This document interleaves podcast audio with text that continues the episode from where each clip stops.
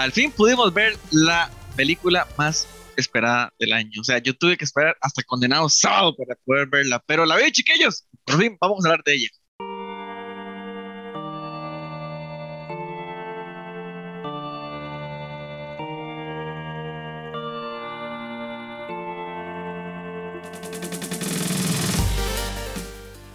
Spider-Man No Way Home, la película con más fanservice que he visto yo en estos tiempos. Qué rajado, chiquillos, pero qué buena que estuvo. Saludos, Steven. Saludos, eh, Dago, saludos, eh, Ronald y toda la gente linda que ve Dungeons and Geeks. Sí, eh, yo no pude esperar tanto como Dago, jamás hubiera llegado yo al sábado. Yo miércoles a las 7 de la noche ya estaba viendo Spider-Man, coincido con Dago, totalmente fanservice, pero hay formas de hacer el fanservice bien y hay formas de hacerlo mal. No es, digamos, hacer fanservice no es una garantía de éxito, pero yo creo que Marvel sí lo hizo bastante bien con Sony en, en esta oportunidad. Saludos, Ronita. Saludos, Steven, saludos, Dago, a todos los que nos acompañan. Ya saben dónde estamos, todas las redes sociales con el tío Donjo, nuestro canal de YouTube para que se suscriban nuestros servicios de podcast, para que también nos puedan escuchar y por supuesto dejarnos sus comentarios porque nadie ha parado de hablar de esta película en muchísimo, muchísimo tiempo. Y sí, fanservice, pero yo creo que fanservice bien hecho. Vamos a entrar al review de la película con spoilers. Entonces, última advertencia, si no la ha visto, o sea, si está viviendo debajo de una piedra en este momento, si está ahí... Busque a Dios. Lado, primero, Ronald Suave, no toda la gente es culpable de esto. Las páginas colapsaron en la venta. Entonces hay gente que no pudo simplemente. También, también, ah, también, pero. Pero están advertidos. Si no quieren spoiler, paren aquí. Sí, nosotros siempre hemos tratado de no hacer spoilers. estuvimos callados casi una semanita. Y ahora, los Spoilers, los spoilers son lo peor. Sí, tiene razón, Dago. Hay gente que no, que no lo ha podido ver por, por mal uso de las, de las, eh, de los cines, pero bueno, eh. Entrémosle a hablar de la película porque Steven siempre que nos va guiando a través de la historia. Entonces yo le voy a dejar esta parte de la historia, Steven. Pero tengo que decir una cosa. Yo estoy muy sorprendido de lo rápido que esta película entró en marcha, ¿verdad? O sea, es que no esperó, pero absolutamente nada. Steven, usted que estuvo a punto de entrar tarde a la película y esta es su oportunidad para hacer su, su descargo, este, estuvo, o sea, estuvo a punto de perderse cosas porque la película no aguantó nada, o sea, salió en tercera. Sí, yo estaba, yo estaba con, yo compré entradas con mi novia eh, para el miércoles a las 7 de la noche y la cadena de cines eh, Cinépolis se le ocurrió abrir el cine a las 6 y 50 de la noche, cuando la gente tenía que comprar palomitas, hacer la fila, ver cómo entrar y yo quería matar a alguien. Logré entrar como a las 7 y 10 y la película todavía no había empezado pero fue un desastre. Fue lamentable lo de, lo de Cinépolis. 20, 25 minutos de anuncios. Sí, claro, pero la fila llegaba a, la ah, mitad del, centro comercial. Entonces era, era complicado. Pero bueno, entrando en la película, como dice Ronald, inicia fuerte. O sea, es que la película de una vez te tira durísimo, porque nos deja donde terminó la, la anterior de Far From Home, donde se revela la identidad de, Spider-Man. Y Spider-Man empieza a escapar, escapar, a correr, termina llegando al, a, su apartamento. Y, de una vez, nos revelan que eh, él tiene un abogado. Bueno, lo interrogan, lo detienen, toda la cosa, que, y que él tiene un abogado. Y el abogado es nada más y nada menos que Charlie Cox interpretando nuevamente a Matt Murdock. Una cosa sensacional para iniciar, Dago. Sí, la verdad es que esa película, como vos decís, comienza donde quedó la anterior, sin asco. Y bueno, Steven, perdón, pero te saltaste la mejor escena de toda la película, mae, donde está el mae quitándose el traje a MJ, mae. Esa es la mejor escena de toda la película y está al inicio. Usen condón, dijo la tía May. bueno, también nos contaron que la tía May y Happy terminaron, ¿verdad? ahí se, me rompió el corazón ahí. yo quiero que me cuenten algo, pero eso es para ya más adelante. ¿Dónde es que la gente lloró? Porque yo no lloré en ninguna parte de la película. Pero ah, bueno, ahorita, ahorita, ahora me regañan volviendo a lo de Matt Murdock, a mí me gustó mucho que, que apareciera el mae, la verdad, Ronald. Y me gustó bastante el énfasis que hicieron con el parte del ladrillo. Porque eso va para decirnos, vean, este no es cualquier abogado, este mae tiene poderes. Inclusive para la gente que no sabe nada, lo deja uno como picado, como, este condenado, abogado, no vidente, agarró una piedra out of nowhere. Bueno, entonces ahí obliga a la gente o a buscar o a preguntar los que no saben nada. Y no, pero, pero quedamos contentos. tengan en cuenta una cosa Tom Holland, el Spider-Man, estaba listo para atajar el ladrillo también. Pero eso no quita que Daredevil le ganó. Daredevil lo agarró primero. Eso no es una cosa menor. Es un detallito muy ahí solapadito, pero es importante. Sí, pero a, pesar de todo... a Spider-Man no, a Spider no le iba a pegar esa, esa piedra. No, no, no, pero, le, pero, Porque ya se le despertó sentido arácnido que no tuvo en la primera peli, en la primera peli, pero bueno. A mí lo que sí me dejó todo sin sabor esta parte de que Matt Murdock lo salva es que, mae, yo esperaba un poquito más de juicio, un poquito más de pleito con esto y eso lo resolvieron así, Ron. Sí, sí, sí, sí. De hecho, esa es una de las pocas críticas que yo le puedo dar a la, a la, película. Hay momentos en que la acción es demasiado rápida. Esta, le apuesto que el resto de la película está tirada en el piso del cuarto de edición. O sea, esa parte, digamos, más legal, incluso una parte al final que supongo ahorita nos, nos referiremos, está tirada en el, en el piso del cuarto de edición, supongo por la longitud de la película. La película ya es bastante ocupada, ¿verdad, Steven? O sea, es una película muy llena de cosas, o sea, pasa mucha cosa, pero el ritmo muy bueno. Entonces, yo estoy bastante seguro que vamos a ver una versión extendida de esta película. O sea, tiene que haber una versión extendida de, de, esta película donde se hayan quedado algunos detalles de esto porque sencillamente demasiado, demasiado, demasiado, demasiado ocupada. O sea, pasan demasiadas cosas, pero ah, hay, que, hay que ser justos, digamos, con, con, la, digamos, con el equipo de producción y, y demás el ritmo de la película es muy bueno. A pesar de que pasa tanta cosa, es muy bueno. No se siente ni aburrida ni se siente cansada. O sea, hay películas con tanta cosa que sencillamente se siente cansada, ¿verdad? Y en este caso, o sea, vamos así, pero vamos muy, muy bien. Sí, y bueno, ahí obviamente la, la, película empieza a avanzar. Esta parte es muy, muy rápida. Hay una escena muy divertida cuando, cuando Peter está regresando a, a la escuela después de que eh, prácticamente no, no les encuentran cargos, ¿verdad? Entonces no los pueden meter a la cárcel ¿verdad? Eh, donde están los profesores que los habían llevado de paseo y, el de educación física, y los dos profesores creen que es inocente y el de educación física cree que es, que es culpable. Es una escena muy divertida que retrata de cómo la gente está dividida, ¿verdad? Hay unos a favor de que, de que Spider-Man les ayudó y otros eh, de que obviamente es un, es un villano, como lo intenta eh, hacer, el, hacer ver el, el Daily Bugle.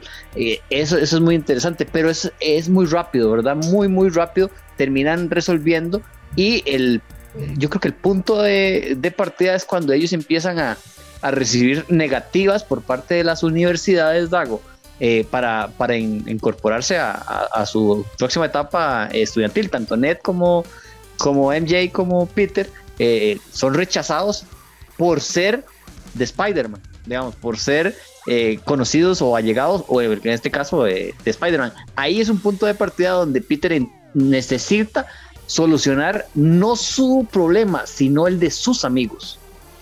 Man, sí, ahí donde se nos cuentan la parte más humana de Peter, diría yo, ¿verdad? El va viendo cómo esto, lo que él siempre temió, lo que siempre ha temido en cómics, cómo esto va a repercutir en sus seres queridos y sus amados. Y pues ahí lo vemos, ¿verdad? Cómo ellos todos sufren discriminación por ser amigos y allegados de Spider-Man. Y el maestro se ve forzado a ir a buscar a la vicerrectora de no sé qué para que la madre los ayude y los refiera. Él, inclusive él va por solo Net y por, por MJ, ¿verdad? Él, dice que por él no, porque él es así desprendido. Madre, yo quiero agregar a lo que decía Ronald de que la película, a pesar de que es larga, yo no la eh, no se siente larga porque lleva muy buen ritmo. Yo sabía que la película era larga, entonces yo dije, ma, yo no voy a tomar el fresco, yo compro el fresco. Jamás. jamás, ¿verdad? Yo ya había aprendido con Avengers Endgame. Entonces sí, llevaba de a poquitos ahí el fresco que me compré. De hecho, quedó bastante. Pero, madre, yo, yo cuando estaba en el PC, al final yo ya estaba cruzando las piernas. Escucha, yo me estoy viendo. Y, por eso a mí que fue que se me hizo la película larga, porque ya, me, ya necesitaba. Y por dicha, en la escena extra que hay al final, yo ya la había visto liqueada un par de días antes. Entonces, apenas dieron la primera escena de post créditos, yo salí del cine despechado. Y todo el mundo como, ay, madre, qué loser, le falta ver tal escena. Y yo, ah, loser usted, yo ya la vi. Le cuento mi historia triste, Dago. Yo me di, cuenta, me di cuenta ese mismo día que al día siguiente tenía que hacerme un examen de sangre con ayuno de 12 horas a las 7 de la mañana. No. Entonces tuve que ir al cine sin poder comerme una sola palomita ni tomarme nada durante toda la película porque 12 horas antes de ayuno. Pero el examen ah. salió bien, bien por mí. Continuemos. Pero la peli estuvo muy buena. Sí. sí, ya después vemos la parte donde Peter eh, termina buscando a Doctor Strange para solucionar el problema porque necesita una una, una solución. Vemos algo que me pareció muy gracioso. El nuevo hechicero supremo es Wong. Ya no es Doctor Strange, ¿verdad? Él fue desbancado porque fue flipeado Eh, entonces, eh, eso me pareció muy divertido. Eh, hay una escena que es falsa de lo que vimos en el trailer. Wong no le dice que no tire el hechizo, nada más le dice, madre, no me meta. A mí no me meta en esa vara, ¿verdad? Pero Strange hace lo que le da la gana, tira el hechizo mal y no nos habían explicado todo el hechizo como tal. O sea, el hechizo incluye que las personas eh, olvidaran a Peter, ¿verdad? Entonces Peter no quería que, que, que la novia, que el amigo, que, que, la tía, que Happy lo olvidaran, ¿verdad? Pero al salir mal, termina siendo las personas que saben quién es Spider-Man de otros universos los únicos que podían regresar, ¿verdad? Entonces, ese dato o esa parte no la teníamos, que yo creo que no es un, dato menor dentro del, de, la, de la película. Y Dago, ahí es donde empiezan a aparecer Doctor Octopus, el Duende y todos los demás eh, villanos que obviamente eh, eh, es sumamente interesante esas primeras interacciones con ellos. Sí, man, a ver, ese hechizo todavía yo a mí me cuesta todavía entender qué fue lo que pasó. Para mí eso fue se la sacaron la carta de la manga y así ve como dijimos, vamos a meter a los villanos de aquí, de allá y no sé qué, y a los Spider-Man. Porque lo que decía Ronald, para mí esta peli, cuando esta vara se salió de control de los, de los canales como nosotros, hablando teorías y cosas de Spider-Man, que tuvieron que ver cómo hacían para ver, arreglar, eh, hacer fanservice suficiente y lo que nosotros queríamos. Y los condenados lo lograron. Eso es lo peor del asunto, Ronald. Desgraciados. Mae, pero a mí en general me gustó mucho ver esa aparición de Alfred Molina, a de que yo entiendo que el Mae no estaba a gusto en el personaje. El Mae dijeron, bueno, yo estoy aquí porque ustedes me ocupan, no porque yo ocupe estar aquí. Y aún así me parece que es un buen papel. Eh, el Mae y la interacción con Peter y, la cuestión de los brazos, como lo de los nanobots, por fin nos explicaron por qué se le puso rojo y así fue como lo nerfearon para poder ganarle, ¿no? Sí, correcto, correcto. Por lo menos vemos dos al principio, vemos tres, yo no me acuerdo. Bueno, vemos a Octopus, vemos a Octopus y al final de esa escena vemos a un poco de Green Goblin, pero pues lo escuchamos y vemos la explosión, porque creo que a Peter es donde se lo llevan. Pero, a mí esta pelea con, con Doctor Octopus me pareció muy interesante, porque yo creo que de no haber sido por la cuestión de los nanopartículas estos de, del traje, Peter no hubiera ganado. La verdad es que Peter hubiera quedado ahí embarrado en uno de los columnas del muelle, del muelle, digo a mí, de puente. Sí, sí, completamente. Pero antes de que avancemos a eso, yo, o sea, a ver, lo del hechizo, estamos de acuerdo. De hecho, cuando lleguemos al final de la película, tengo una queja sobre el hechizo. Pero Steven tiene que reconocer que esa solución es extremadamente Marvel, ¿verdad? O sea, las cosas donde la gente más loca se vuelve teorizando, Marvel normalmente lo resuelve de la forma más fácil este hechizo es demasiado obvio, o sea, es, demasiado obvio, digamos, como realmente ocurre, cómo realmente los villanos este, llegan. Y yo creo, Dago, también que cualquiera que sepa un poquito de cómics sabe que Strange es bueno para ese tipo de varas, o sea, para meter las patas por, arrogante, es que es, arrogancia, es arrogancia hay un poquito de tela que cortar con Strange en este sentido, pero por su arrogancia, porque cree que puede lo que le da la gana, se jala muchas tortas. Es bastante, bastante, bastante normal. A mí el trabajo de Alfred Molina me gustó, como Doc Ock, estoy completamente de acuerdo con Dago, pero lo de William Dafoe como del Green Goblin es otra cosa, pero es otra, otra, otra cosa. Yo ya diría, o sea, en el momento lo pensé, pero ya digiriéndolo un poquito más y demás, yo realmente, Steven, yo me atrevería a decir que esta actuación de, de William Dafoe como, como el Duende Verde está ahí cerquita de, lo que vimos de, de bueno, los intérpretes de, del Joker, ¿verdad? De Jack Nicholson y, de Heath Ledger, ¿verdad? O sea, como buenos villanos de cómics llevados a la pantalla, yo lo veo ahí cerquita porque realmente me parece maravilloso su trabajo. yo realmente estaba viendo la película y yo era como, ronda de aplausos de pie, por favor, para William Defoe porque su trabajo muy, muy bueno. Sí, lo, de, lo de William Dafoe es, es, sensacional. Uno a Alfred Molina le tiene como mucho cariño, ¿verdad? Por, lo, por la relación que él tenía eh, con Peter en, la película de Spider-Man 2, que creo que es una de las, de las mejores de, de su época, ¿verdad?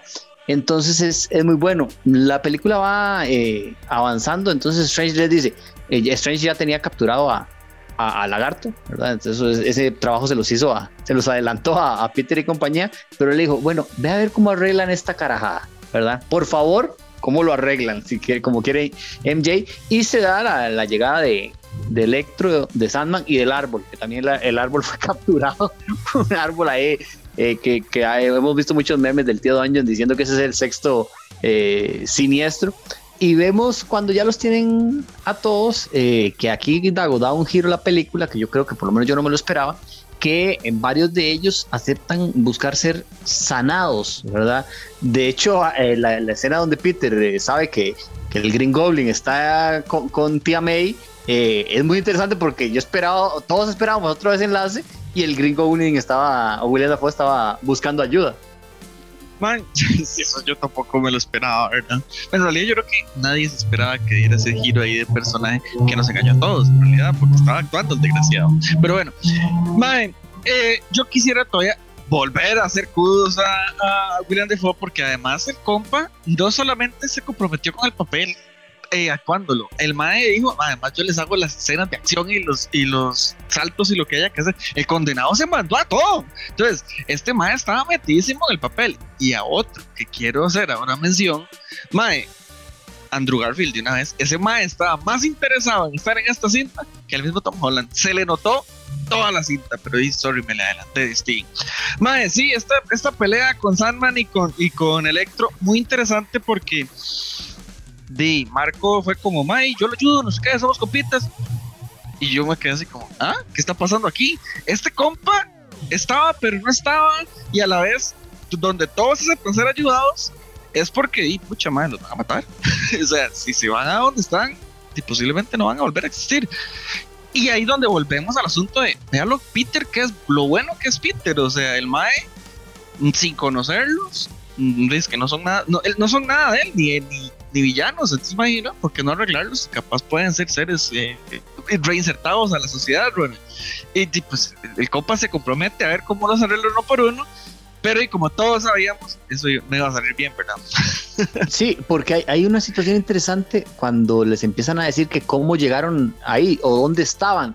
Eh, ellos no habían muerto, o sea, no, no, por ejemplo, el doctor Doc no había muerto en el momento en el que es extraído y llevado ahí. Eh, igual Electro, ¿verdad? Ellos, ellos no saben, por ejemplo, Sandman sí sabía que el doctor había muerto, que Green Goblin había muerto, pero eh, Green Goblin creía que él seguía vivo, ¿verdad? Ellos son extraídos eh, no, en, no después de muertos o de alguna forma extraña, sino en un momento específico de la línea temporal de ellos, que creo que es un dato interesante para tomarlo en cuenta a repercusiones de posibles películas de como se habla ahora está el movimiento de eh, que hagan de Amazing Spider-Man 3, ¿verdad? Entonces, si vieron de Amazing Spider-Man 3, podría haber implicaciones de eh, distintas. La película avanza Ronald y eh, se da la traición de, del Green Goblin de una manera pues sensacional ahí junto con Electro y el momento donde yo no sé cómo Dago dice que no lloró, ¿verdad? Porque Ronald, perdimos a la tía May. Sí, sí, pero eso, solo un toque. Te está brincando una cosa importante, Steven. Yo tengo mis sospechas con esta escena. A ver, estoy bastante convencido de que la escena donde se da el enfrentamiento entre Strange y, y, y, el Spider-Man de, Tom Holland, Que, es, que es un poquito antes sobre el momento que se roba la caja esa, ¿verdad? Y la caja madre esa y toda la cosa. Este, eh, eso era un poquito construido para hacer el, el trailer. ¿Estamos de acuerdo? Pero no hay que quitarle totalmente importancia, ¿verdad? O sea, es una forma de sacar a Strange de la película por bastante tiempo de la película y no sabemos qué pasó ahí. Y a mí el Strange que sale y el Strange que entra ahí no me calzan completamente. O sea, y hay alguna cosa este, un poco extraña durante eso que a mí me deja cierto grado de duda, ¿verdad? De qué pasa con, con Strange en cuanto a eso. Otro paréntesis muy importante. Marvel es un cabrón. Le puso Flashpoint al libro de Flash Thompson. O sea, eso fue un golpe en los testículos de DC. Eso, eso es basurear. Eso es eso de donde yo vengo es basurear. Está usted en lo correcto. Ahora sí, lloremos por la tía May, Steven. Eh, Dago, ¿dónde está su corazón? Ma... Dago es la tía May, Dago. Ma, es que para mí la tía May es una señora cosita que quiere y cuida a Peter. Esta es una. No, esa, esa es una señora cosita que quiere a Peter, ma. Sí, pero es otro tipo de cosita. No lo que la tía May debería de ser, ma. y que además hayan tenido la osadía de darle la frase el tío Ben. Está bonito, alguien la tenía que decir en este universo. Pero ya él tiene tío Ben, solo que no sabemos quién es. Chao, o sea, no, chao, chao, Dago, chao. o sea, a mí me parece que eso, para mí, ¿eh? Me parece que eso estuvo bien jugado. Yo, a mí no me sorprendió para nada la muerte de la tía May. Desde que salió la cosa que decía Fist, yo dije, se murió tía May. Pague, vámonos. Está muerta la tía, la tía May. De hecho, yo le tengo que decir, este, yo sé que fue el momento, bueno, uno de los momentos de la película porque Andrew Garfield existe, básicamente. Entonces hay otros momentos tristes en la película. Porque es Spider-Man depre, o sea, Spider-Man depre completamente. Pero, este, yo le digo que por un momento, después del golpe, ¿verdad?, que recibe la tía May de parte del, del, deslizador del Duende Verde, y, y como que camina y la cosa, yo honestamente yo estaba en el cine pensando, ah, ahora va a decir la frasecita y no se muere. Eso le hubiera quitado todo el peso a la frase. O sea, yo hubiera hecho un berrinche si no se muere. Después de, después de ese golpe, que suelte la frase y no se muere, no. Tenía que morirse, Steven. Lo siento, pero tenía que morir. Si no, la frase pierde peso. Sí, sí, coincido totalmente, pero sí lloré amargamente la muerte de nuestra querida tía May. O sea, yo la verdad sí, sí, me, me dolió muchísimo.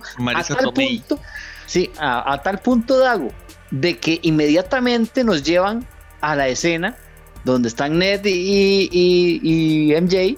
Eh, y, qué hacemos con esta caja? Aprieto el botón, aprieto el botón y empieza Ned a jugar con los, con los círculos y con los círculos y logra abrir uno para eh, buscar a Peter Parker. Sí, aparece Peter Parker, pero no el Peter Parker que ellos estaban buscando. Aparece Andrew Garfield. Y ese momento yo no lo disfruté tanto porque todavía estaba llorando por la tía May, pero fue espectacular la aparición. Y es que, como dice Ronald, eh, Dago, usted lo ve con Andrew y lo ve con Toby. Las expresiones, o sea, Andrew lo estaba disfrutando severamente. Él está eh, tremendamente enamorado de ese personaje, Dago.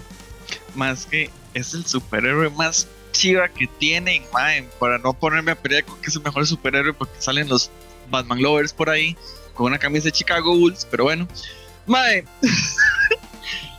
el mae disfrutó cada momento de esa película y se le notó, o sea, qué señor papel se hizo ese man Andrew Garfield como Peter Parker. Te voy a decir una cosa, yo no sé si Ronald cree lo mismo o vos también, Steve. A mí esta escena de que se, el mae de que Ned haya hecho los portales bien, ahí introdujeron como que ellos tenían magia en la familia. Ok, se la compro. Pero mae, que solo lo haya intentado dos veces, solo sacó a Toby y sacó a Andrew. Yo hubiera seguido intentando a ver si había más Spider-Man por ahí. ¿Por qué no? Se quedaron ahí con dos. Bien, bien habían tres Spider-Man por ahí regados en New York ayudando o intentando ayudar y no pudieron participar, Ronald. ¿Qué pasó? No, no solo eso, Dago. ¿Sabes qué otra cosa? Este es otro basureo para Doctor Strange. Vea la basurera que le han pegado a Strange. O sea, póngala, póngala en orden. Primero, Agatha Harness llega y dice que, que Scarlet Witch es más poderoso que el hechicero supremo. Después resulta que el hechicero supremo ni siquiera es Strange, porque Wong lo desbancó. Y para terminar de hacerla, llega Ned Leeds y puede hacer esta vara en dos toques cuando a él le costó un mundo. Basureado y medio Strange. O sea, yo estoy esperando que llegue el multiverso de la locura para que el hombre tenga derecho a defenderse, pero es que lo basurearon, lo basurearon. Ahora, esto podría ser un guiño muy interesante, ¿verdad? Porque Ned Leeds en los cómics se convierte en Hobgoblin, ¿verdad? Y hay una versión del Hobgoblin que tiene conocimiento de la magia y es el Hobgoblin que es el discípulo de Dormammu. Sí, pero eso, eso, es un futuro, eso es un futuro. es un futuro muy bonito, Steven. Ah, un futuro muy bonito. Déjelo venir, ¿verdad? Y déjelo venir, sería sería muy interesante. Ahí la, la, película obviamente está en el momento de, la muerte de, la tía May y la aparición de, Toby y de, Andrew Garfield como, como Spider-Man nuevamente. Eh, termina ayudándole a él, eh, Dago, a tratar de no irse al lado oscuro, ¿verdad? Porque él obviamente quería encontrar eh, al, Green Goblin y matarlo, Probablemente eh, cualquiera hubiera reaccionado de, la misma manera, ¿verdad? Eh, ahí le dan palabras muy interesantes, las que obviamente le, a mí me llegan mucho es cuando Andrew se refiere a que él perdió a Wayne, ¿verdad? Y que, eso se lo, va a lamentar toda la vida. Eh, ese tipo de, circunstancias es eh, esas interacciones fueron muy interesantes. Y aparte donde empiezan a planear todo algo verdad de, bueno lo vamos a arreglar así lo vamos a capturar así están en el, laboratorio. Eh, esa parte esa, interacción a mí me gustó muchísimo por parte de, los tres Spider-Man. Man sí yo creo que voy a hacer mías las palabras que, que dieron mi hermano y mis amigos ahora el fin de semana que los vi. Mae, a partir de aquí de este punto en la película en adelante es que tenemos un nuevo Spider-Man en yo la verdad. Se murió el Iron Mancito y ahora sí tenemos a Spider-Man. Estos dos todavía llegaron realmente, como vos decís, a darle unas cachetadas, a ubicarlo y decir, vea papá, usted es Spider-Man por estos y estas cosas, ¿verdad? el, bueno, inclusive la tía, la muerte de la tía, como usted bien lo dice, y el mensaje que le da de que un gran poder lleva una gran responsabilidad, Mae, lo termina de construir en esta película. Y bueno, me voy a adelantar más, inclusive vean al final el traje que se, que se cose el mismo. tenemos un Spider-Man en el MCU y ya no un Iron Mancito. A mí eso es lo más rescatable de todo, todo el resto de lo que queda de cinta. Qué choleña está Toby, qué rajado que está choleña, pero de ahí, tiene 46 años. Un país de esas cintas tenía 20 años menos que ahorita, entonces todo bien. Pero por lado funciona. O sea, Toby como Spider-Man viejo funciona muy bien. Yo creo que eh, uno de los grandes éxitos de por qué este, esta unión de estos tres Spider-Man funciona es porque cada uno terminó su franquicia, o bueno, o, bueno, en el caso de Andrew ni siquiera terminó la franquicia, pero digamos su mm. última participación. Todavía no la ha terminado. Todavía, sí, buen punto. En diferentes etapas, digamos, de lo que es el mito de Spider-Man, ¿verdad? Lo que pasa es que el Spider-Man de Holland entró de una forma muy rara al mito de Spider-Man. O sea, entró por otro lado completamente y por eso es que tenemos esta especie de soft reboot al final y con el traje nuevo y toda la cosa. Tanto Toby como Andrew Garfield han seguido más tradicionalmente el mito de Spider-Man y están en diferentes etapas de eso. Entonces eso es lo que provoca que cuando se los junte, los más funcionan para volver a, a rebotear, digamos, el, verdadero Spider-Man que debería ser el, el del MCU, ¿verdad? Entonces, eso era necesario. Eso fue una coincidencia absoluta pero una coincidencia que funcionó muy bien, Steven. O sea, le dieron Gracias a todos lo que ocupaba. Sí, sí, sí, le dieron lo que ocupaba a este Spider-Man para ser el Spider-Man del MCU y no como dice algo mini Iron Man. Sí, claro, no, totalmente. El aporte de, estos dos, yo creo que fortalece. Yo estoy totalmente de acuerdo con Dago. Nos va a dar un mejor Spider-Man. A mí, Tom Holland eh, me gusta como Spider-Man, pero sí tenía esa sombra de, de, Iron Man, de Tony Stark, y ahora lo, podemos ver eh, crecer muchísimo el personaje y en, las, en las futuras historias. Eh, yo creo que, digamos, si, hablamos de, de, la batalla final, ¿verdad? Donde están todos los, los Spider-Man contra los contra los villanos de, de, esta circunstancia, hay momentos muy, muy buenos, ¿verdad? Dentro de la película, por ejemplo, cuando se encuentran Toby y, Alfred Molina, y Alfred Molina le dice, qué bueno verte muchacho, ¿cómo estás? ¿Verdad? Y Toby le dice, trato de mejorar, en alusión perfecta a la, a la película eh, anterior, ese tipo de, de, cosas que hicieron dentro de la película, cuando dicen, bueno, yo soy Spider-Man 1, yo soy, usted Spider-Man 2, y el otro es, bueno, Spider-Man 3, e, ese tipo de, de, interacciones para mí resultaron muy bien. Sí creo que le salían súper más naturales eh, a Andrew Garfield que, que, a, Toby. Eh, por eso yo creo que si es que va a haber un futuro para, para alguno de ellos, aparte de obviamente Tom Holland, es para Andrew Garfield. Yo ya no veo a Toby más que para cameos o participaciones tal cual como la que tuvo en esta oportunidad, pero a, a Andrew sí lo veo sosteniendo una película nuevamente. Eh, la batalla para mí, Dago, está muy bien pensada porque ellos están pensando solos y no como equipo. Cuando empiezan a pensar como equipo, es que terminan ganando. Ah, esa es la parte que podemos considerar que ya es una película porno. ¿Qué cosa más chivas ver esa peli, va a ver a esos tres Spider-Man uno detrás del otro dando piruetas y las ma, es que es increíble. Condenados lo hicieron, más yo no quería que salieran esos tres, todos ustedes lo saben, vieron en los videos, pero mae, me dieron por donde era, qué bien esos condenados, inclusive la escena de Lizard donde recibe la patada del ser invisible, ya pudimos ver, Ronald, quién es el que le zampa la patada, por fin, mae. Bien jugado, eh. A mí me queda, vuelvo a, ver si Ronald me ayuda con esto, con lo de, del Sandman, porque hay tiros en donde el Mae no quería, tiros que sí. Aquí yo no entendí por qué él se puso a pelear, porque si el Mae estaba a favor de que los ayudara, ¿por qué el Mae estaba en esta pelea al final?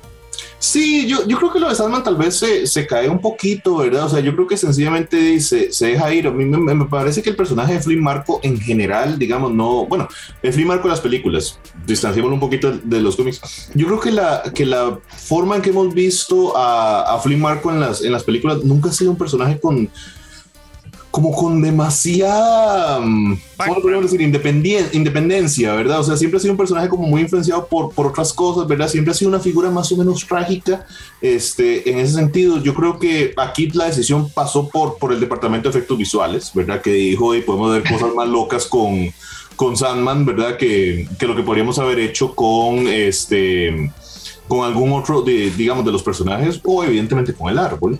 Este, pero, realmente yo, yo creo que pasa por eso, O sea, igual hay, cositas, ¿verdad? Hay algunas inconsistencias con los personajes, se podrían atribuir a una, a una serie de, distintos elementos, algo que pasó durante, durante el traslado de los personajes, lo que sea. O sea, hay, hay cosillas ahí, pero este, creo que toma un papel muy secundario, ¿verdad? Porque la acción está correctamente dirigida hacia esta evolución de, de Spider-Man. Entonces, eso me parece que funciona muy, muy bien, ¿verdad? Incluso este, la, la, dinámica de ellos realmente funciona muy bien, ¿verdad? El momento de que le, de que le haga sonar la espalda, ¿verdad? Porque le duele la espalda, cuando están en el laboratorio, o sea, este tipo de cosas eh, o cuando están discutiendo lo de, lo de la tela de, de, Tobey Maguire, ¿verdad? Que, que, están celosos, o sea, todo ese tipo de cosas está muy bien jugado y está poniendo el énfasis en ellos, ¿verdad? Y logra luego, pues evidentemente, dejarle realmente al, al Spider-Man de Holland, que es el, el, que necesitan este, construir en ese, en ese lugar.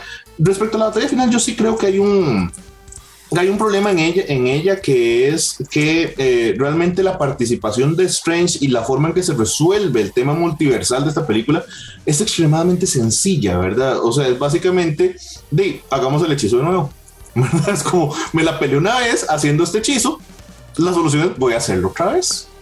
pero es muy, es, muy strange. Es muy strange, sí, completamente, pero Steven, así es como usted resuelve que se le quemó el arroz, no el multiverso. Sí, sí, claro. No, y, bueno, no quiero dejar, no quiero que antes de que lleguemos a esa, eh, escena final, no quiero que dejemos por fuera, porque Dago es un insensible, ¿verdad? ¿Cómo es posible que no lo conmueve el hecho de que MJ va para el suelo, a Peter, a Tom Holland se lo lleva el duende verde y Andrew se tira y la termina rescatando y le dice, ¿estás bien? Y él está casi llorando. Dago, por amor a Dios, tenga un poquito de sentimiento. Yo ahí volví a llorar. A ver, Steven, yo no dije, a mí esa escena también me conmovió, me pareció muy bonito, donde inclusive le dice MJ, y usted está bien, porque ya lo vio que el más estaba peor que ella. No, una cosa es como verse, hay que llorar. Esa, esa escena fue triste yo dice como, oh, como todo el resto de polos en el cine, oh, y ya, superé la escena y continuamos. Pero sí, sí, yo entiendo. Es que a ver, madre, yo todavía tengo un rencor contra Gwen, porque los cómics con Gwen se volvió leer Twilight. Entonces realmente la época de Gwen en cómics, uno como que la no la quiere porque fue muy una época muy empalagosa del cómic. Entonces hay gente que sí estaba feliz con que Gwen se murió. Era necesario para que el papel, para que el personaje continuara. Pero sí, sí, a ver, sí, sí, sí fue una escena conmovedora. Pero yo no me voy a poner a llorar por eso. Yo prefiero llorar por Coco, ah. ¿eh? Dago la deja que caiga. Gwen. Mira. Pues, usted ni quiere y... Ronald, ¿qué le pasa? yo, yo, sí, yo la dejo caer. y sí, lo que dice, lo que dice Ronald.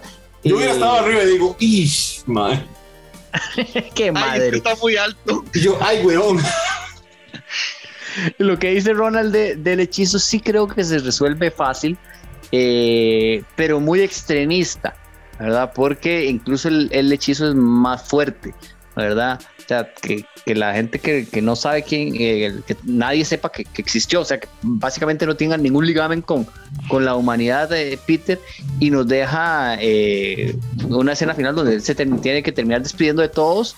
Eh, los que vinieron de otros universos se desvanecen regresando a sus, a sus universos en, distintos momentos, que eso es lo que yo les decía, muchachos, esto para mí tiene implicaciones, ¿verdad? Por ejemplo, eh, no es que lo vayan a hacer, pero por ejemplo, si quisieran hacer mm, películas con, con Tobey Maguire, eh, el momento donde Alfred Molina eh, es eh, extraído y regresa, es diferente. O sea, hay, un cambio en la historia que se da.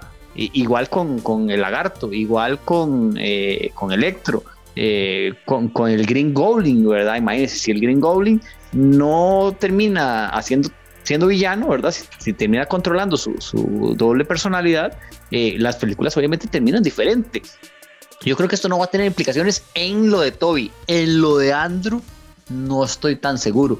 Pero también es algo que tienen que cuidar con pinzas, eh, Dago. Man, fue puchis y yo no sabría cómo podrían continuar la historia con, con Toby, como vos decís, con Andrew. Que chiva, que chiva que nos muestren algo así. Pero, man, continuemos con, con Tom. La verdad es que ya esta gente tiene todo el universo montado ahí. Y Mae, yo no sé si hablando de esto de que la gente que se fue y de que los limpiaron, bueno, primero, bueno, los limpiaron, no, los mandaron a sus universos. Ustedes vieron como las siluetas de lo que se logró ver. Yo logré detectar por lo menos a Ryan. Y después de ahí vi mae como con una lanza y después eran manchas de colores. ¿Ustedes vieron algún otro? Hay una figura que a mí se me pareció al escorpión, la colilla. Ah, tal vez era, sí, sí. Pero mm, de ahí en fuera, igual, es, no tiene demasiados villanos, Dago. Es que ¿Verdad? Sí, sí, le pasa a los de Batman. Sí, exacto. Pero, hay, algo que, con eso los villanos, hay algo que me preocupó que dijo eh, el, Green, el Green Goblin, que dijo William Dafoe, que ahí en este universo no hay Oscar, no existe su hijo, y no hay nada relacionado a Osborn. O sea, probablemente, eh, que es algo que yo les dije que a mí me daba miedo, no parece que tengamos un Norman Osborn en este universo, que es una baja sensible, Dago, porque estamos hablando de Norman Osborn y Spider-Man van de la mano, o sea, es, algo muy importante y que no haya, a mí sí me, sí me preocupa ese, ese detalle.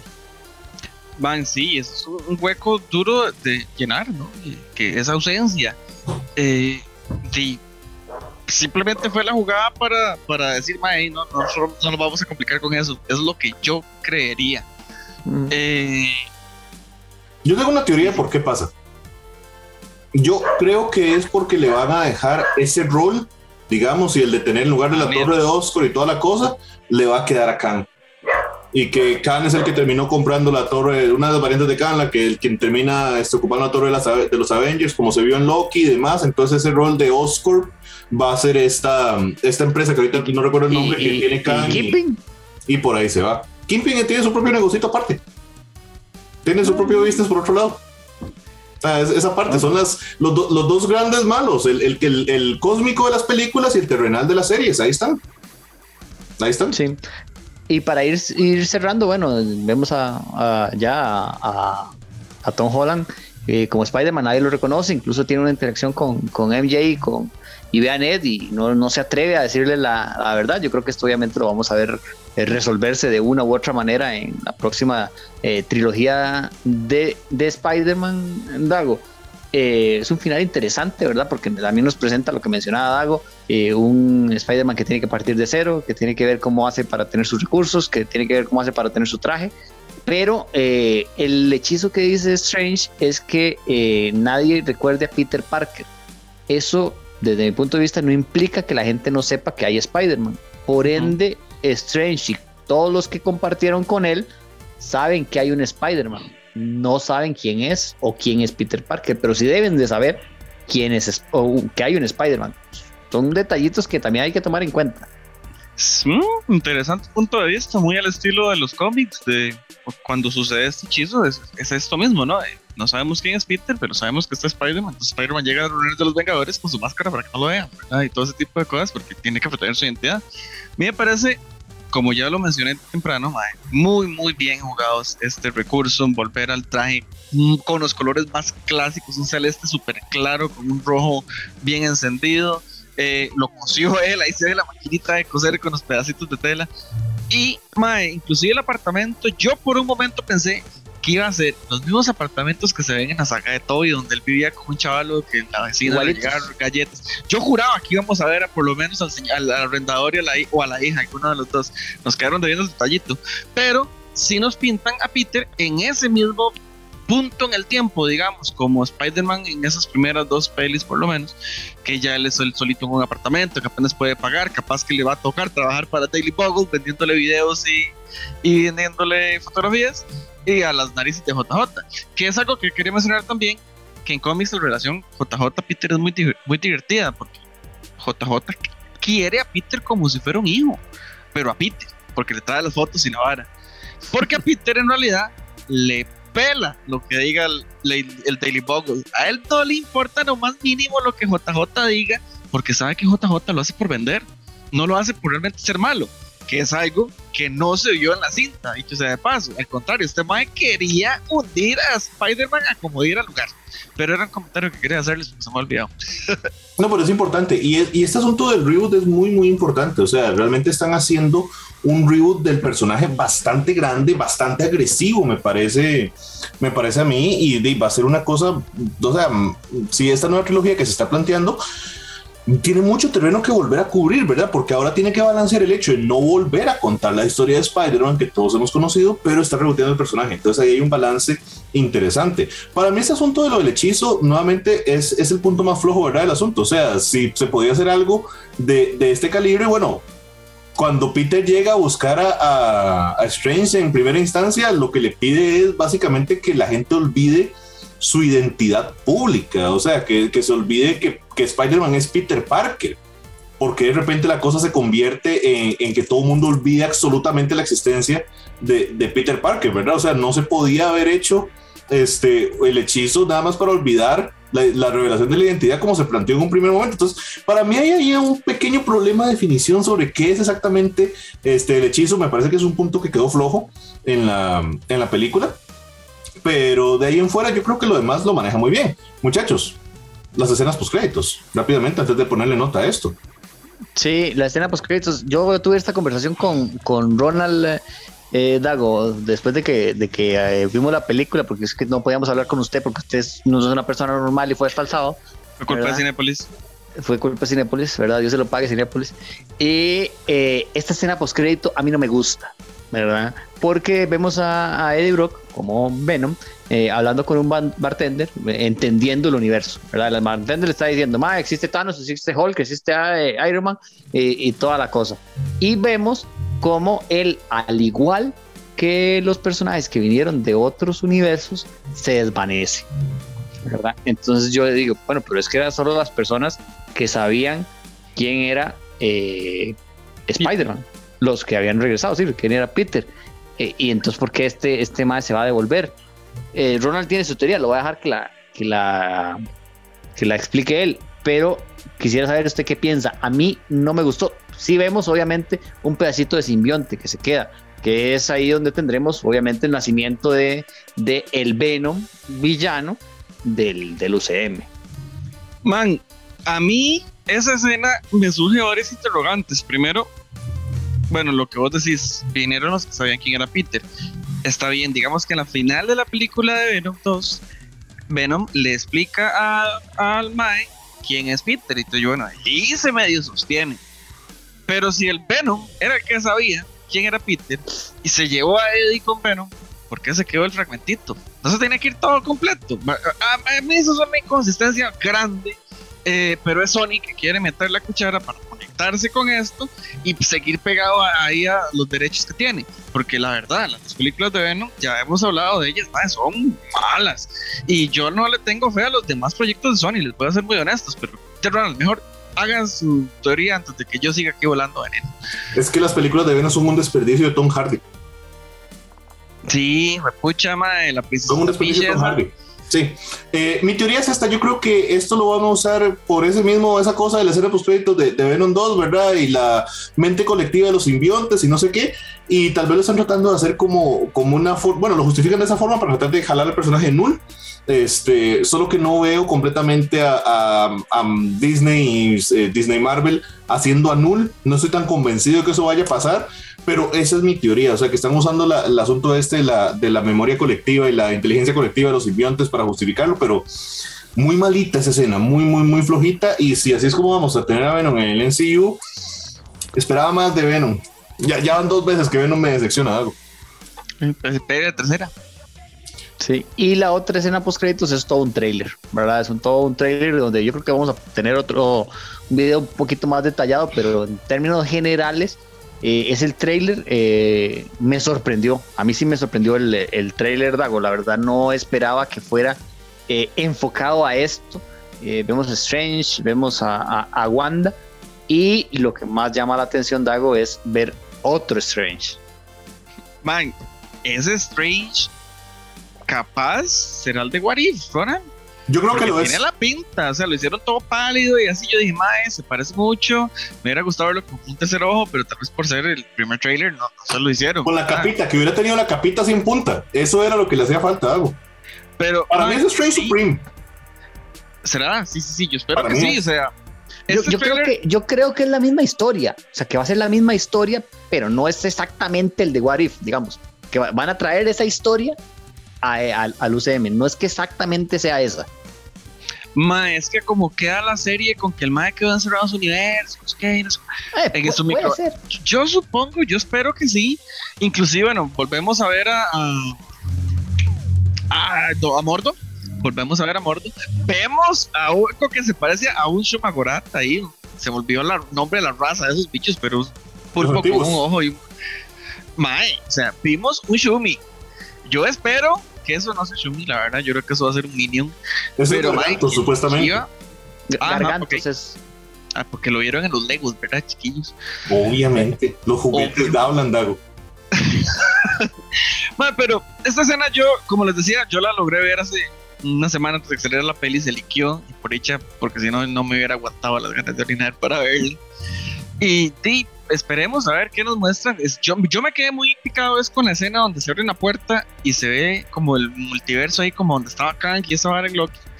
Y lo único que quiero saber es, deme de una vez todo el contenido de Loki que viene y de Warif y todo lo que pega con esto, porque nos falta demasiado para llegar ahí, creo yo. Sí, probablemente. Pongámosle nota, Steven, a esta película. Sí, ¿quién va a empezar? De quien usted quiera. Bueno, Dago. Madre, yo esta película, por sus errores mínimos que tiene, le voy a dar un 97 porque me pareció fenomenal. Demasiado fanservice, pero bien ejecutado. Ronald. Yo voy a ser un poquito más conservador. Igual me parece que es una excelente, excelente, excelente trabajo. O sea, realmente un, un éxito de película. Para mí, este del top 3 de películas de Marvel. Realmente me parece que está ahí muy, muy, muy arriba dentro, dentro de lo que ha hecho. Yo le voy a dar un 90. Yo la pongo a la par de, lo que vimos con nuestro querido Lopes. Sí, a mí me encantó eh, el fanservice bien hecho que nos, que nos presentaron. Eh, me encantó Andrew Garfield. Necesitamos de Amazing Spider-Man 3. Por amor a Dios, necesito esa película. Eh, en mi vida y que sigan, que sigan saliendo, porque el Spider-Verse no tiene y el multiverso, digamos, eh, tiene muchas alternativas. Entonces, eh, a mí me encantó. Lo único que no me gustó fue la escena post créditos de Venom, por eso le pongo 99.5. Wow, qué extremadamente específico que se pone Steven de vez en cuando. Para irnos, la nota de Doña San Geeks para Spider-Man No Way Home, un 95.5 de promedio es el mejor producto que ha calificado Dungeons and Geeks. Nada más que decir, nos vemos en el multiverso. Chao, soy Ronald Morales, Geek Dago, Steven Oviedo. Otro episodio de Dungeons and Geeks. Bye.